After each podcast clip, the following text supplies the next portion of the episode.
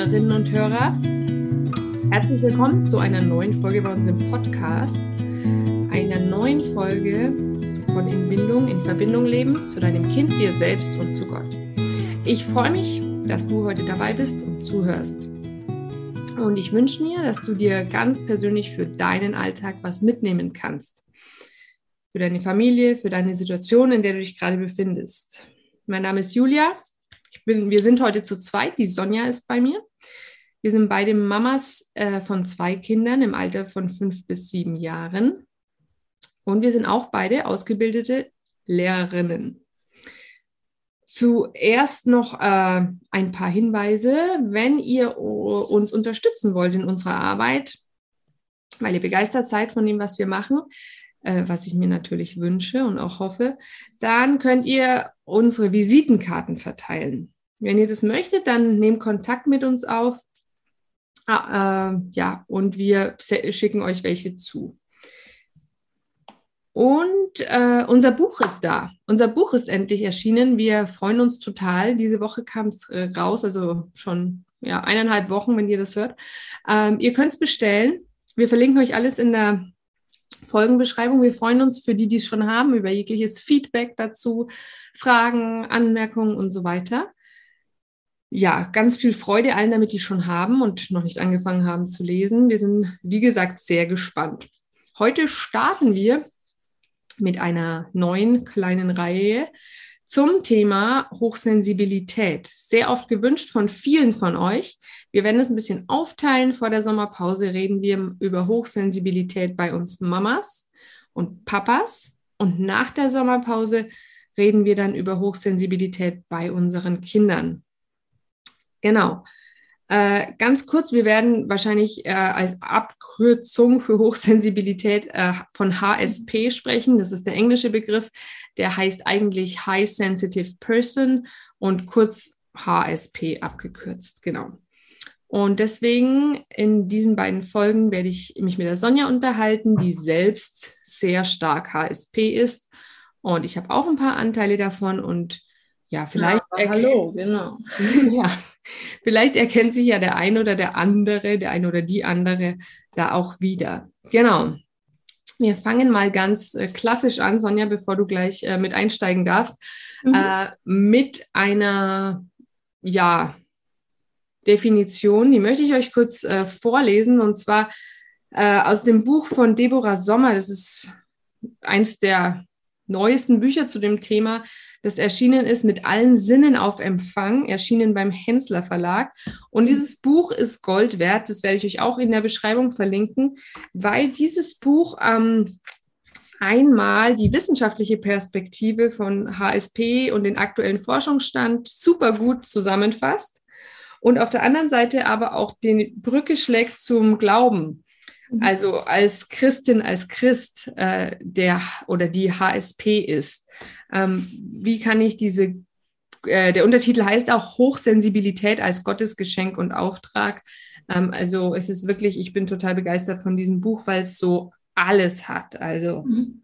die wissenschaftliche Seite, ähm, gut zusammengefasst, der aktuelle Stand, aber eben auch der Praxisbezug dann, was heißt es für mich als Christin, als Christ in der Gemeinde. Genau.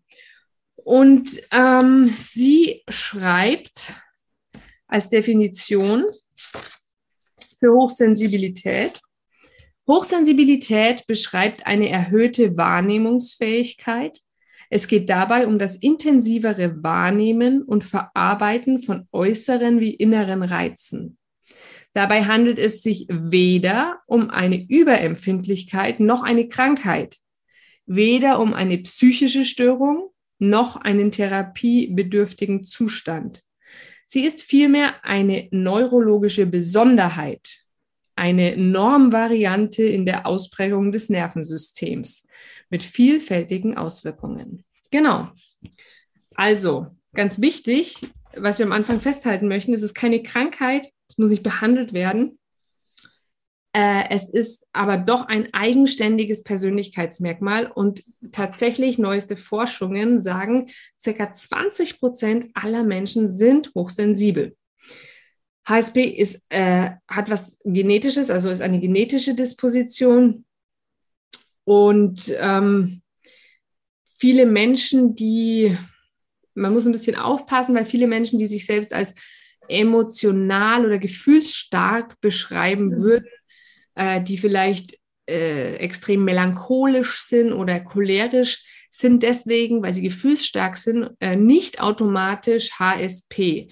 Mhm. Äh, es ist natürlich schon so, dass gerade viele melancholische Menschen, die sich als Melancholiker bezeichnen würden, auch äh, oft dazu neigen oder es auch tatsächlich sind HSP. Aber das ist kein Automatismus. Also das ist, mhm. ähm, man kann nicht sagen, ähm, ja, ständig habe ich so krasse Emotionen, deswegen bin ich so hochsensibel, ja, weil ich so äh, meine Emotionen so spüre und so. Also das ist nicht, ähm, das hat, äh, so kann man es nicht definieren. Aber wir geben gleich noch ganz viele Beispiele, dann werdet ihr merken, was wirklich dahinter steckt.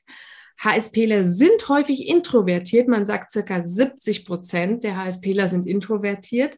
Das heißt, sie tanken eher auf, wenn sie für sich alleine ganz viel Ruhe haben. Aber 30 Prozent sind tatsächlich auch eher extrovertiert. Ähm, natürlich gibt es da unterschiedliche Ausprägungen. Manche sind eher mhm. weniger und, oder mehr introvertiert oder manche sind so mehr in der Mitte. Die Skala ist immer fließend und es geht mhm. von rechts nach links. Äh, oder von links nach rechts, genau. Ähm, aber prinzipiell heißt es nicht, dass eine Person, die total extrovertiert ist und äh, auf andere Menschen zugeht und so, dass die nicht ähm, hochsensibel sein kann. Mhm. Äh, überhaupt nicht. Das hat damit nichts zu tun. Damit ihr jetzt mal einen Eindruck bekommt, wie das so ist, wenn man hochsensibel ist. Sonja, bitte erklär uns doch mal an dem Beispiel, wie du als HSPlerin wie du so das, deine Hochsensibilität wahrnimmst, wie du sie erlebst. Wie ich so ticke. Nee. Genau. Also es ist Sommer, es ist warm. Stellt euch vor, ihr plant jetzt aufs Volks- oder Wiesenfest zu gehen oder auf die Wiesen. Wir sind ja hier in Bayern, die Julia und ich. Und das Ganze geht los und ihr kommt da rein auf diesen Platz und es, sind, es wisst ihr, es ist Lautstärke, es sind verschiedene Geräusche und Gebimmel und Gebämme und Lichter in allen Farben und schreiende Kinder und redende Menschen. Also einfach extrem viele Eindrücke, ja. Und ich glaube, dass wenn du oder wenn ihr aufs, auf so ein Volksfest geht, dass ihr danach auch bestimmt erschöpft seid wegen der Reize, oder Julia? Ja, ja, auf jeden Fall. Ne? Ja. Genau. Und als HSPler ist es jetzt so, da hast du diese Masse an Reizen eigentlich jeden Tag und du bist dem Ganzen ausgeliefert und du fühlst dich so, wie wenn du dich quasi nicht wehren kannst, weil du nicht in der Lage bist, das auszublenden, ja. Mhm. Also es ist einfach, ja, es ist massiv, also für mich massiv, wenn ich das jeden Beispiel Tag, jetzt nehme. Jeden Tag Volksfest. Genau. okay. Ja, danke. Das war, glaube ich, ein gutes Beispiel. Ähm, wie kann man herausfinden, dass man HSP hat? Also spätestens nach dieser Folge wisst ihr es, würde ich sagen. Mhm. Aber ihr könnt auch einen Test machen, den werden wir euch auch verlinken. Es gibt einen äh, Test im Internet von äh, Katrin Soest. Ähm, den ihr machen könnt. Der ist deshalb, äh, wird der empfohlen, weil der eben nicht nur, es gibt viele Tests, aber das ist ein guter, weil der auch mit wissenschaftlicher Methode arbeitet, weil der mhm. gecheckt wurde, weil der ausgearbeitet wurde mit, in Zusammenarbeit mit Universi in der Universität. Mhm. Also das hat Hand und Fuß. Das ist nicht nur so, jemand hat sich selber überlegt, ein paar Fragen und dann weißt du oder auch nicht, dass du hochsensibel bist. Genau. Den äh, Buch Tipp, das wird auch von der Deborah Sommer in ihrem Buch empfohlen, dieser ähm, Test. Den Buchtipp habe ich euch schon gesagt. Ich verlinke euch das auf jeden Fall. Ein zweites Buch, was wir euch an der Stelle noch empfehlen möchten, ist, ähm, hat, wenn ihr euch uns auf YouTube zuschaut, dann seht ihr es jetzt in der Kamera. Ähm, verkehrt. Ja, hochsensible Mütter von Brigitte Shaw das ist auch ein Buch, das äh, die Sonja euch unbedingt ansieht. Also das war das erste Buch, was ich zu dem Thema hatte, weil damals mein Seminarleiter meinte, ich sei HSP und ich wusste nicht, was er meint. Und das Buch war das, wo mir dann bewusst wurde, dass ich das sicher habe. Ja. Genau. Okay, wir reden noch über ein paar Merkmale von HSP, also hochsensible Personen. Heißt einmal, da, wie die Sonja gerade schon erklärt hat, an dem Volksfestbeispiel, der Filter im Hirn funktioniert nicht richtig, sondern lässt mehr Reize durch als bei nicht hochsensiblen Personen. Und mhm. deshalb ist die Wahrnehmung um ein Vielfaches höher. Es kommt schnell, schneller zur Reizüberflutung und so weiter. Mhm. Und es ist auch schwer, Wichtiges von Unwichtigem zu unterscheiden, was zu einem hohen Leidensdruck führt, wenn alles als gleich wichtig praktisch eingestuft wird. Es gibt den Thalamus im Gehirn, habt ihr bestimmt schon mal gehört, das ist sozusagen der Wächter im Gehirn und der lässt bei HSP Menschen, lässt er mehr durch als Wächter, als er bei nicht hochsensiblen durchlassen würde. Ähm, da blockt er mehr ab, da lässt er nicht so viel rein. Und man kann diese Veränderungen im Gehirn, diesen, diese, diese Sache mit, der mit den Reizen, auch auf MRT-Bildern sehen. Also es ist nichts, was man sich irgendwie einbildet oder was sich mal jemand überlegt hat, dass es ja so sein könnte, sondern man kann das tatsächlich sehen. Also wenn man jetzt zu einer hochsensiblen Person sagt, stell dich nicht so an, bringt es nichts, weil sie tatsächlich das nicht irgendwie steuern kann oder mit Absicht macht. Es liegt daran, dass mehr Reize durchdringen und mehr ähm, ankommen im Gehirn. Und auch die Amygdala, die ist äh, zuständig für die Stressverarbeitung im Gehirn, die ist sehr viel aktiver als bei nicht hochsensiblen. Ähm, das geht auch aus, alles aus der Grundlagenforschung zum Thema Hochsensibilität hervor. Die wurde von, die möchten wir unbedingt er erwähnen. Die Frau ist wichtig, weil auf ihr baut alles auf. Sie mhm. hat sozusagen Hochsensibilität ähm, entdeckt. Das ist die Dr. Elaine äh, Aaron, die da sehr die, die Grundlagenwerke sozusagen geschrieben hat äh, mhm. über Hochsensibilität. Jetzt heißt es in diesen Grundlagenwerken auch, dass HSPler eine niedrige transmarginale Hemmung haben. Das heißt, die, eine niedrige Schwelle der, der ertragbaren Reize und dass es schnell eben zur Überstimulation kommen kann. Überflutung mit Reizen. Wie ist es bei dir, Sonja? Erzähl mal ein bisschen. Also wenn du das schon sagst, Überflutung, Überstimulation, artet schon in meinem Hirn gleich einen Stress hier aus. Also für mich ist Überflutung, Überstimulation Stress.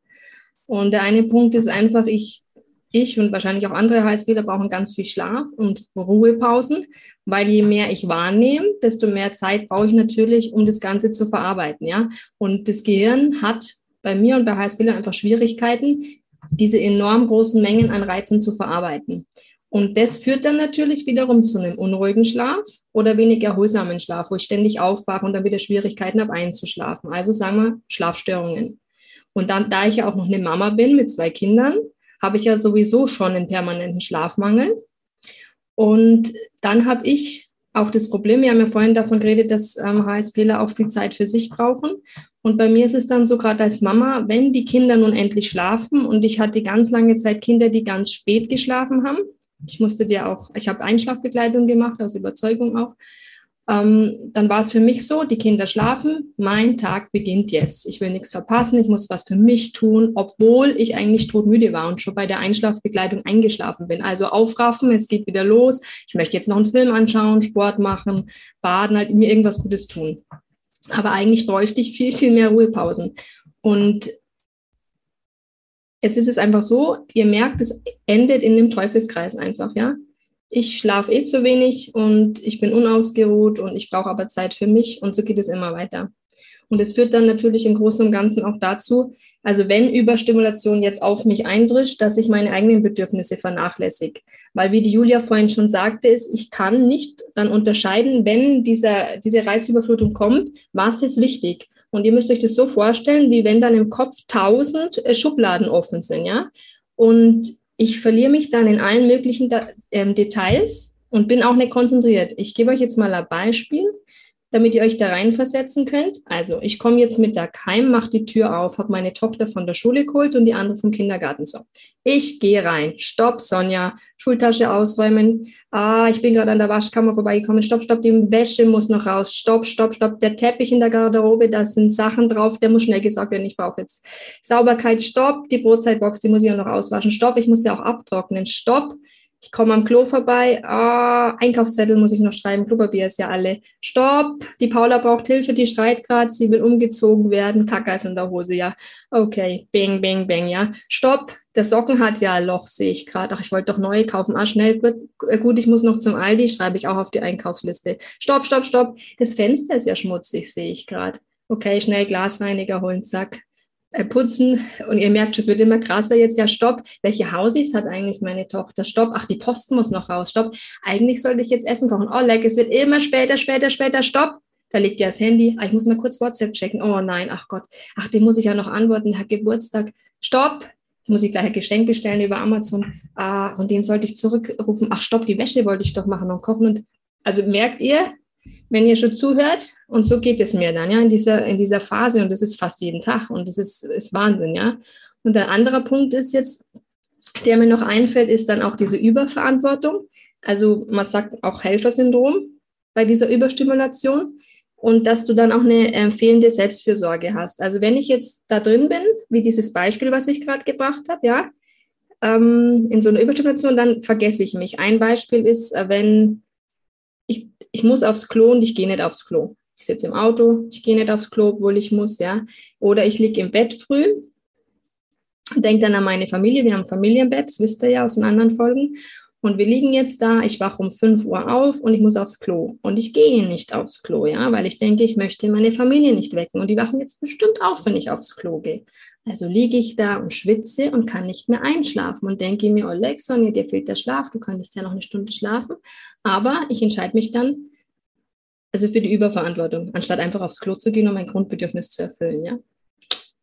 Gut. Wow, Sonja, das klingt wahnsinnig anstrengend. Das ist es. Und wirklich nach Volksfest im Kopf, sage ich mal. Ja, Party. Und ja, und es klingt dann auch logisch, dass, ähm, ja, dass diese, ja, dann verstehe ich auch, wenn es heißt, dass sie äh, HSPler mit ihren Sinnen mehr aufnehmen als Normalsensible. Mhm.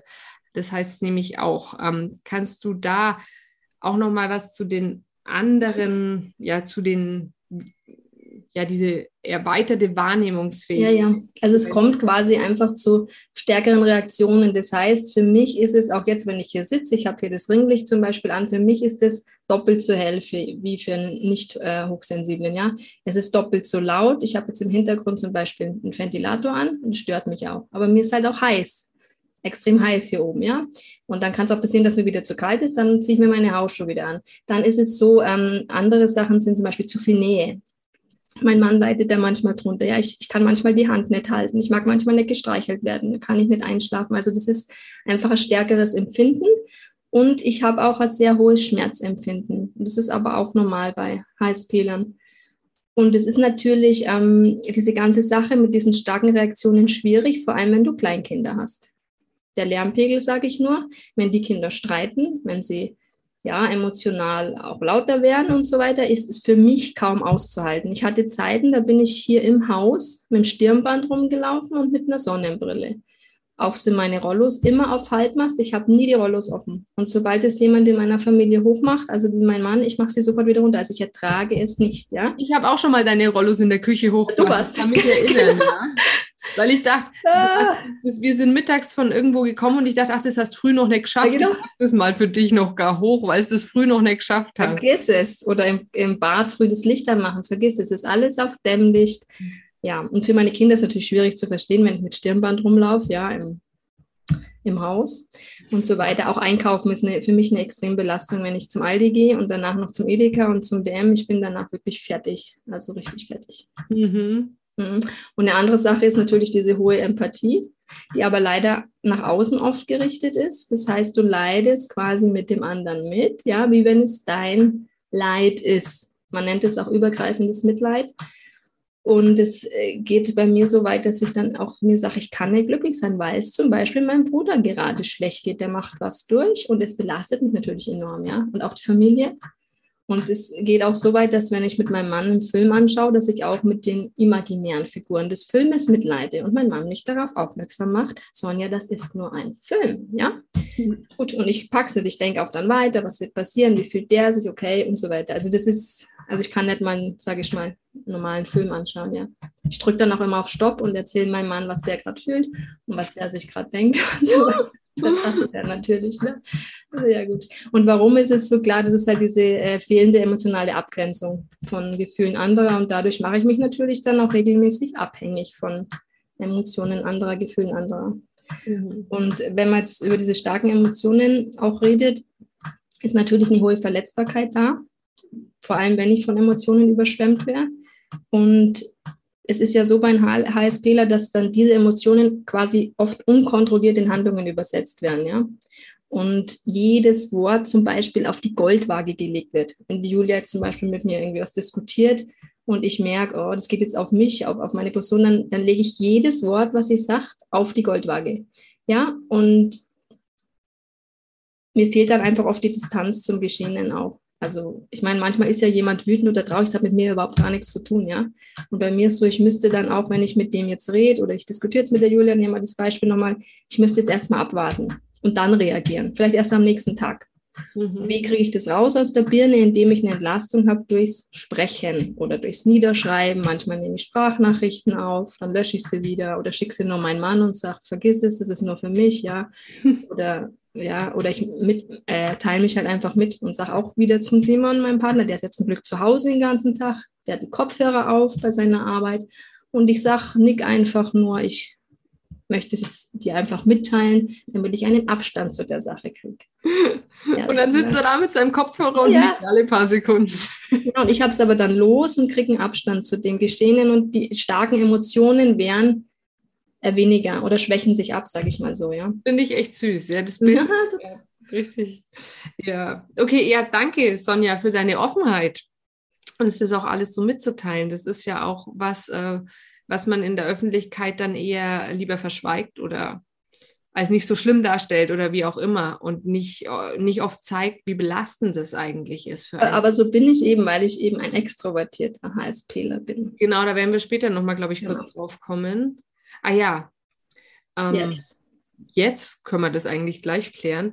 Ähm, äh, das macht die Deborah Sommer in ihrem Buch auch super. Sie mhm. ähm, erklärt, das habe ich vorhin schon gesagt, eben diese 70 und 30 Prozent und dass oft davon ausgegangen wird, dass eben äh, hochsensible Menschen extrem introvertiert, still, so, ähm, so, so, so, so schüchterne, mhm. ganz stille, in sich gekehrte Menschen sind. Und aber wie gesagt, es ist nicht so. 30 Prozent sind extrovertiert und das wird dann auch oft nicht äh, die Hochsensibilität erkannt, weil sie eben so extrovertiert sind. Ähm, mhm. und, äh, Sonja, wobei es bei dir jetzt, äh, glaube ich, auch jetzt keine Reinform ist, das haben wir auch schon angesprochen. Mhm. Es, du brauchst ja auch immer wieder Ruhepausen für dich. Es ist so eine Mitte und ich hatte, ich bin auch sehr melancholisch, aber auch sanguinisch. Ich meine, jetzt, wenn man mal auch von anderen Merkmalen redet, aber für mich war das immer so Hinderung, weil ich meinte, wie ich bin hochsensibel, aber ich, ich bin doch gern unter Leuten und ich brauche auch meine Kontakte und so weiter, ja. Mhm. Genau, ja.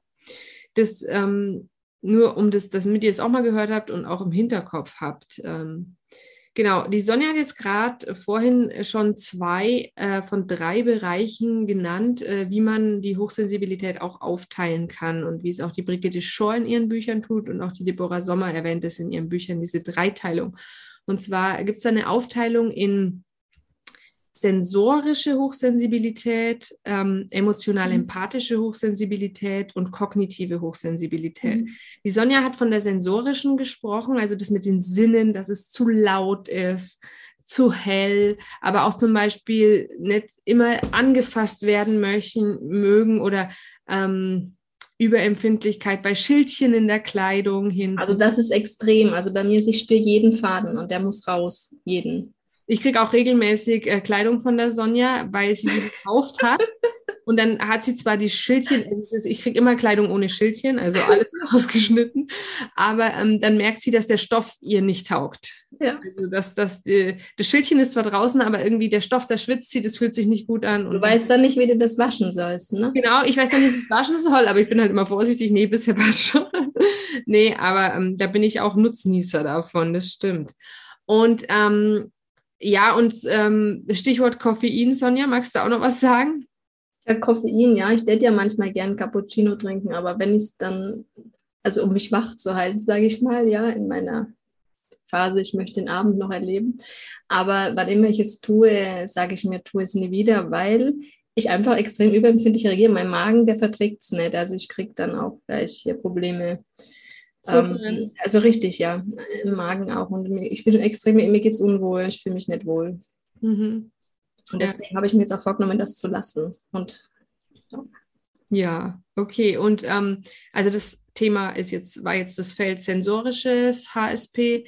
Das emotional-empathische hat die Sonja uns auch beschrieben, das mit den Gefühlen, mit dem Hineinversetzen mhm. in andere. Und der dritte Part, den du jetzt nicht explizit genannt hast, ist noch das kognitive HSP. Das ist der Bereich, wo man ein starkes Empfinden für Logik hat, extremes äh, Perfektionismusstreben.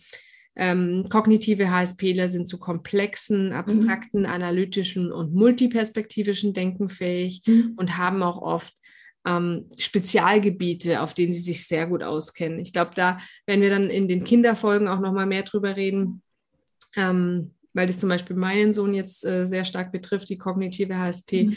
Genau, und da werden wir dann auch noch ein paar Beispiele geben, äh, wie sich das so im Alltag auch zeigt. Genau, ähm, ich habe es gerade gesagt, Stichwort Perfektionismus, weil äh, du bist ja dann trotzdem von dem kognitiven HSP auch nicht ganz verschont, oder Sonja? Das habe ich mir gerade auch gedacht, weil ich habe gedacht, ich würde mich jetzt in die Schublade sortieren, extrovertiert, empathisch, emotional, sensorisch. Dann hörte ich das Wort Perfektionismus und dachte, uch, vielleicht habe ich da doch, doch was davon. Also ich bin, ich oute mich hier extrem perfektionistisch. Meine Messlatte ist sehr, sehr hoch.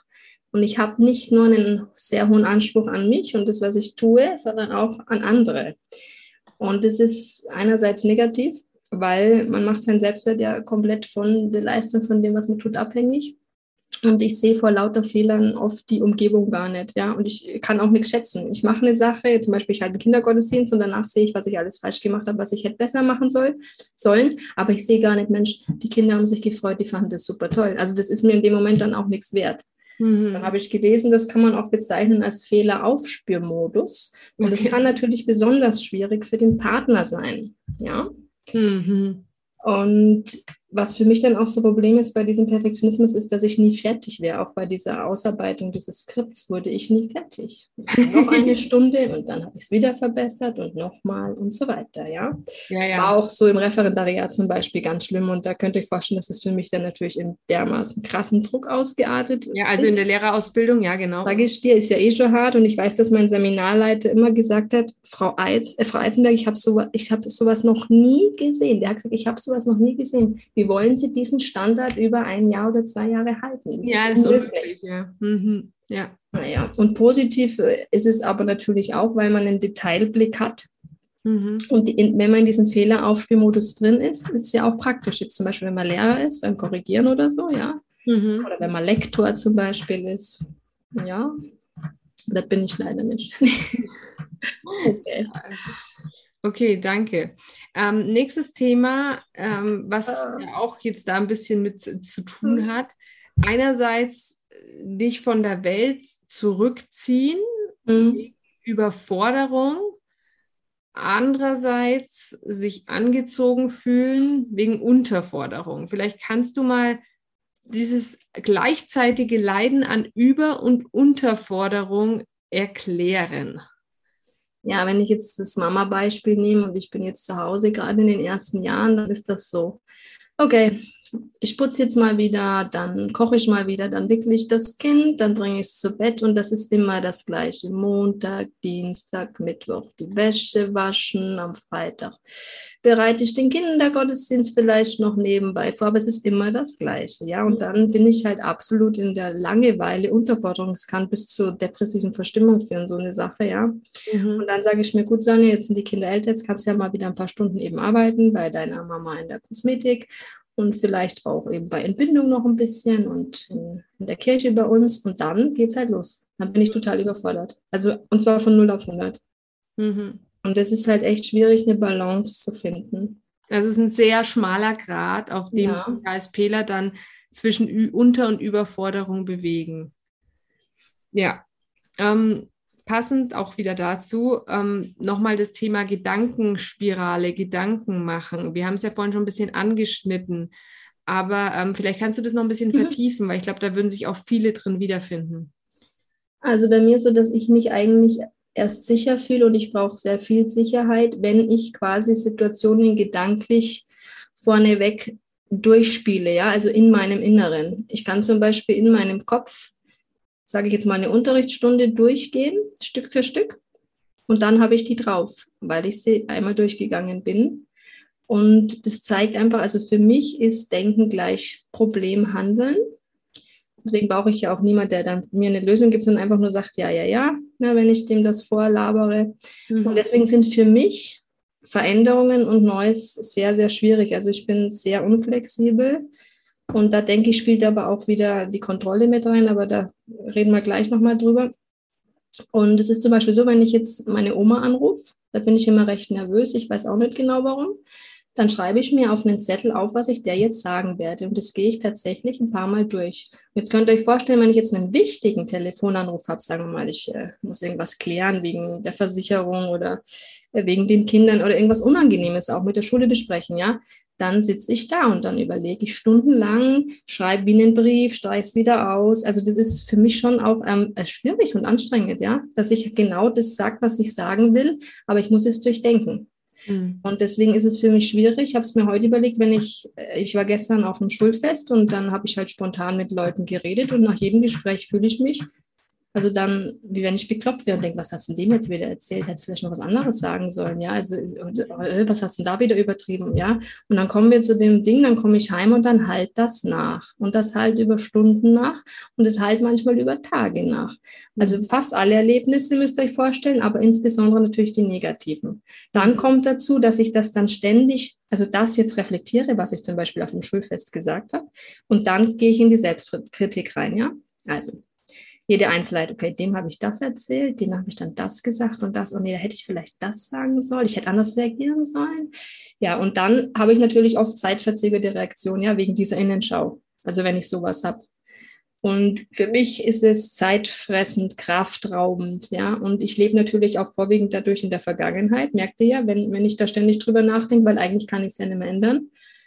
Und dann habe ich zusätzlich noch diese Gedankenspirale und den Zwang, ich muss es fertig denken. Also ich fange an zu denken, ich rede jetzt, habe jetzt mit meiner Freundin am Schulfest geredet und dann kommt mir der Impuls, ach, mit der Lehrerin hatte ich auch geredet, stopp, Sonja, du musst jetzt zurück, denk das jetzt mal fertig, ja.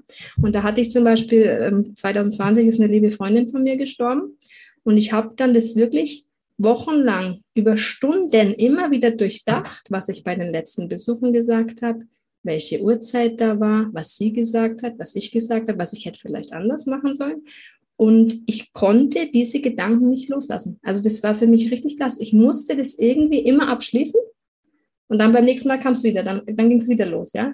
Und es geht so weit, dass ich neulich zum Beispiel bleibe ich halt dann mitten beim Einkaufen stehen und denke in meinem Kopf, ich muss doch jetzt das eine noch zu Ende denken von heute früh, das habe ich vergessen, ja.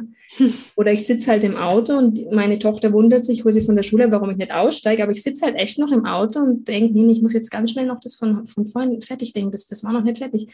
Und äh, das fällt mir dann natürlich auch äh, extrem schwer präsent zu sein, ja. Und stellt euch das vor, ich habe also nie vollkommene Ruhe. Heute hatte ich die Möglichkeit, mich in den Liegestuhl zu setzen. Mein Mann war auf dem auf einer Spielplatzeinweihung mit den Kindern und da saß ich. Aber ich habe nie Ruhe, weil ich ständig und immerzu mit inneren Zuständen und Gedanken beschäftigt bin. Also mhm. das ist Dauerschleife einfach. Mhm. Aber es ist ja, wie du schon von angesprochen hast, auch so eine Art und Weise, wie du dir Kontrolle praktisch Mhm. Ja, ja. Kontrolle hast oder dann meinst, die Kontrolle meinst zu haben, kannst ja, du sagen. Genau. Also das ist, du hast, äh, also ich versuche ja immer irgendwie dann das zu ordnen, weil ich muss irgendwann mal Wichtiges von Unwichtigen zu unterscheiden und, und allgemein. Und ich merke aber, dass ich dann regelrecht einen Kontrollzwang aufbaue. Also jetzt nicht nur über meine Umgebung, sondern auch über das Verhalten von meinem Partner und auch über das Verhalten meiner Kinder oder den Tagesablauf. Mhm. Und ich fühle mich einfach dann machtlos ausgeliefert dem Ganzen, ja. Und deswegen will ich natürlich im Vorfeld schon diese Kontrolle aufbauen, damit ich nicht wieder dieses Hilflose dann erleben muss, ja, dass ich es vermeiden kann. Und mhm. äh, bei mir ist da ähm, ein Beispiel, wenn ich jetzt die Umgebung nehme mit der Kontrolle, also ich brauche ganz viel Struktur, also das Bedürfnis ist in, ähm, sehr hoch zur Struktur und Ordnung. Ich habe zum Beispiel einen Terminkalender und ich sitze da wirklich immer wieder stundenlang davor und schreibe auf. Also erstens, heute gehe ich zum Edeka einkaufen, danach rufe ich meine Oma an, dann muss ich kurz in die Praxis. Fünftens, dann hole ich meine Tochter ab und dann sitze ich da und wenn ich dann das gemacht habe, streiche ich es durch. Und für mich ist dann echt manchmal so, dass ich da so kontrolliert drin hänge, dass ich keine Abweichung in, meiner, in meinem Kopf dann dulden kann, ja, mhm. weil ich weiß, jetzt kommt der Kontrollverlust sonst. Also bei solchen Kleinigkeiten wird vielleicht der Normalsensible sagen, ja. Mhm. Oder ähm, Aufräumen, ja, ist auch so ein Punkt. Mhm. Wir waren jetzt im Urlaub, wir sind heimgekommen, wir hatten einen Nachtflug, wir waren extrem fertig. Aber es war natürlich klar, dass ich sofort die Koffer aufräume, weil ich es nicht ertragen kann, mhm. diesen Koffer mit Schmutzwäsche, dass der da steht, ja. Ja, Oder auch meine Kinder spielen und die haben echt viel Kreativität, die spielen Rollenspiele. Wir sind vom Urlaub heimgekommen, bleiben wir bei dem Beispiel. Und was machen meine Kinder? Verkleiden sich als äh, ähm, Stewardess und Flugkapitän und haben sich natürlich zwei Riesenkoffer gepackt, ja, leere, und haben die befüllt mit sämtlichen Spielzeug und Materialien. Und in meinem Kopf rattert es noch, super, Sonja, jetzt kannst du gleich wieder alles aufräumen. Du musst ja schon die normalen Koffer aufräumen, jetzt darfst du die ganzen Spielsachen noch aufräumen, ja. Und dann räume ich ihnen schon hinterher, während sie spielen, weil ich diese Unordnung und diese vielen Farben von den Kuscheltieren, ich ertrage es einfach nicht. Und mhm. das ist eigentlich schade, weil eigentlich sind sie ja voll im Spielprozess gerade drin, ja. Mhm. Naja, und so kann ich mich halt auf eine konzentrieren und fühle mich unwohl, wenn das so ist. Aber deswegen kann ich es nicht auf den anderen legen oder auf meine Kinder, ja. Mhm. Also, let's work an diesem Problem. Ja. Noch ähm, zwei Themen. Kritik. Kritik. Nein. Persönlich nehmen. Ja, ich kenne das auch. Also tatsächlich in dem Punkt äh, finde ich mich selber auch voll wieder. Ähm, das ist gut. Warum ist das so? Zeit. Warum ist es so, dass man die Kritik so persönlich nimmt? Also im Falle von dem HSPler ist es natürlich, wie schon erwähnt, der hohe Anspruch, den ich jetzt an mich habe und diese Hilflosigkeit, ja. Ähm, wie ich darauf reagieren soll, weil ich ja als perfektionistischer HSPler mich natürlich ja schon perfekt vorbereitet habe. Also was bildet sich jetzt der andere ein, mich da zu kritisieren? Wie kann denn das sein? Ich habe ja mein Bestes hier Mögliche gegeben, ja. Hm. Gut, und dann ist es natürlich so, weil der HSPler meistens ähm, die Sachen im negativen Licht sieht und interpretiert auch. Mhm. So äh, zählt auch die Kritik vor allem, weil ich ja quasi nicht diese situationsbezogene Kritik annehme. Wenn du jetzt zum Beispiel nach dem Interview zu mir sagst, Mensch, Sonja, ähm, also man hat dich vorhin nicht gescheit verstanden bei der einen Frage, da hast du das vergessen, das ist eigentlich schade. Und ich sehe das sofort als äh, ganze Person fühle ich mich abgewertet. Ja, was passt denn jetzt ihr schon wieder nicht an mir? Was, also was meine Stimme, ist meine Stimme wohl komisch oder was, ja? Mhm. Und äh, dann ist es der andere Punkt ist natürlich, dass ich dann auch äh, sage, ich bin unsicher. Äh, ich kann nichts richtig machen und das ist eine beschämende Sache natürlich auch. Mhm. Hat auch wieder mit Charme zu tun, ja. Kennst du, denke ich auch. Und dann ist es ja so, weil ich versuche ja eh, und genau, dann ist das Problem, wenn du mir die Kritik dann sagst, dann werde ich beim nächsten Mal, wenn wir eine Podcast-Folge aufnehmen, natürlich noch ähm, krasser versuchen, das zu kontrollieren, dass ich ja keinen Fehler mache und am besten mir noch jedes Wort aufschreibe, was ich hier ablesen ja, soll. Perfektionismus ja. wieder, ja. Genau. Und wo sind wir aber dann am Ende angelangt? Wenn du das alles so siehst, dann bist du eigentlich wieder bei einem, dass alles auf einen, ja, auf einen niedrigen Selbstwert zurückzuführen ist, den ich dann natürlich auch habe, wenn ich alles im negativen Licht mhm. sehe. Ja. ja. Und ähm, wenn wir beim Thema Kritik sind, da fällt mir dann auch noch ein, dass es ähm, für mich auch schwer ist, wenn ich jetzt eine Kritik bekommen würde, jetzt so spontan von dir direkt, dass ich da gar nicht angemessen und schnell drauf reagieren kann auf den Vorwurf. Also ich bin überfordert, mich dann richtig zu verteidigen. Ich würde dann wahrscheinlich gleich sagen, ja, stimmt, hm, ja, hm, aber würde meine Meinung dir nicht kundtun, weil ich mich unwohl fühle, weil mit dieser Kritik. Hm. Aber da kommt jetzt, denke ich, der nächste Punkt, den wir jetzt noch ansprechen, der spielt da auch mit rein. Genau, auf jeden Fall. Die Harmoniesüchtigkeit oder Konfliktvermeidung von HSP-Lern. Was Genau, also jetzt, wenn wir das oben gesagt haben, also ich bin jetzt nicht in der Lage, quasi schnell und angemessen zu reagieren, weil ich müsste erst alles durchdenken. Ja, es ist auch ähm, hier so, ich will um jeden Preis die Harmonie und deswegen bin ich leider in Anführungsstrichen ein aktiver Konfliktvermeider. Also wirklich, ich gehe in den Raum rein, ich erspüre sofort, das ist wie so ein äh, Seismograph. Mhm. Da könnte jetzt gleich, die werden jetzt gleich lauter, da kommt jetzt gleich ein Konflikt auf, ja. Und da sehe ich schon körperliche Anzeichen, mhm. vorausschauend. Ja. Beispiel in der Kirche war, war ich gestern und dann habe ich äh, gegenüber eine Familie beobachtet, die war wirklich am anderen Ende gesessen und da habe ich gemerkt, das Kind hat irgendwelche Schwierigkeiten. Und die hat, hat schon angefangen, also das Gesicht hat sich verändert und ich habe aber genau gesehen, was das Problem war. Die hatte keine Stifte zu malen. Also was mache ich? Ich springe auf, ja. Ich wollte auf keinen Fall, dass sie jetzt mit ihrem Papa in Konflikt kommt. Ich meine, eigentlich geht mich das ja gar nichts an, mich da einzumischen, ja, und bin halt hin und habe gesagt, stimmst, du brauchst Malstifte. Und die haben mich beide angeguckt und gesagt, wie ich da drauf komme, ja. Aber ich habe es halt beobachtet, die Situation, und so war es dann auch. Also habe ich die Stifte gegeben, alles war wieder gut. Und es ist für mich aber belastend und deswegen will ich sofort, dass das jetzt stoppt, dass ich es vermeiden kann, ja, weil ich diese Stimmungslagen quasi eher spüren kann. Eigentlich könnte es ja auch was Positives sein, gell? Ja, aber ich leide extrem drunter. Ich leide unter Negativstimmungen, wenn ich jetzt da sitze oder wir sind auf einer Feier und ich merke, es fangen jetzt an, sich zwei zu streiten oder haben nur eine unterschiedliche Meinung. Ja, die haben jetzt eine unterschiedliche Meinung, was ja gar nicht schlimm ist. Und damit komme ich schon nicht klar. Und ich bin dann so krass drauf, dass ich ablenke. Ich lenke mit irgendwas ab. Ich wechsle aktiv das Thema. Oder ich sage halt immer, ja, hm, ja, sehe ich genauso, stimmt, ja. Notfalls ähm, fliehe ich auch und gehe, weil ich die Situation nicht aushalte. Mhm. Oder wenn ich mich in der Lage dazu fühle, schlichte ich natürlich auch bei einer Sache, die mich jetzt nicht betrifft, ja. Mhm. leider sage ich aber dann auch oft meine Meinung eigentlich nicht, weil ich es mich nicht traue, weil ich ja einfach, ich habe dann wirklich Angst davor, weil ich keinen Konflikt will. Mhm. Oder weil ich wieder denke, die anderen werten mich als Person dann ab, wenn ich eine andere Meinung habe, ja. Mhm. Ja, ja, klar, verstehst. Ich kann das auch nachvollziehen, ja. Okay, das war jetzt ähm, ganz viel Input wir haben äh, viel gelernt und ich bin mir sicher, dass sich äh, der eine oder die andere unter euch äh, auch wiedererkannt hat äh, in vielem, was du erzählt hast. Danke nochmal, Sonja, für deine Offenheit, dass du das so ähm, Ja, das hoffe ich. Also das ist mein, mein Ziel bei der Sache, dass halt das jemand anders einfach hilft. Also halt willkommen wieder Überverantwortung des HSPlers. Ja, genau. Ähm, aber ich denke, es ist, ähm, es, kann, es ist auch einfach befreiend, wenn, man, auch, ja. wenn man dann weiß, ähm, ich bin nicht äh, komisch oder so, sondern ja, es ist äh, für, für das, wie ich mich fühle, wie ich, wie ich bin, wie es mir geht, ähm, gibt es einen Namen und es gibt auch einen mhm. Grund. Und ja, und es ist, ich bin trotzdem okay. Und darüber reden wir auch dann beim nächsten Mal in Teil 2 von diesem Interview noch ein bisschen genauer. Ähm, weil ja HSP auch äh, ganz viele Gaben mit sich bringt. Ein bisschen haben wir es heute angeschnitten. Ähm, und auch natürlich wollen wir noch über Strategien reden, die du jetzt hast, äh, um gut durch den Alltag zu kommen.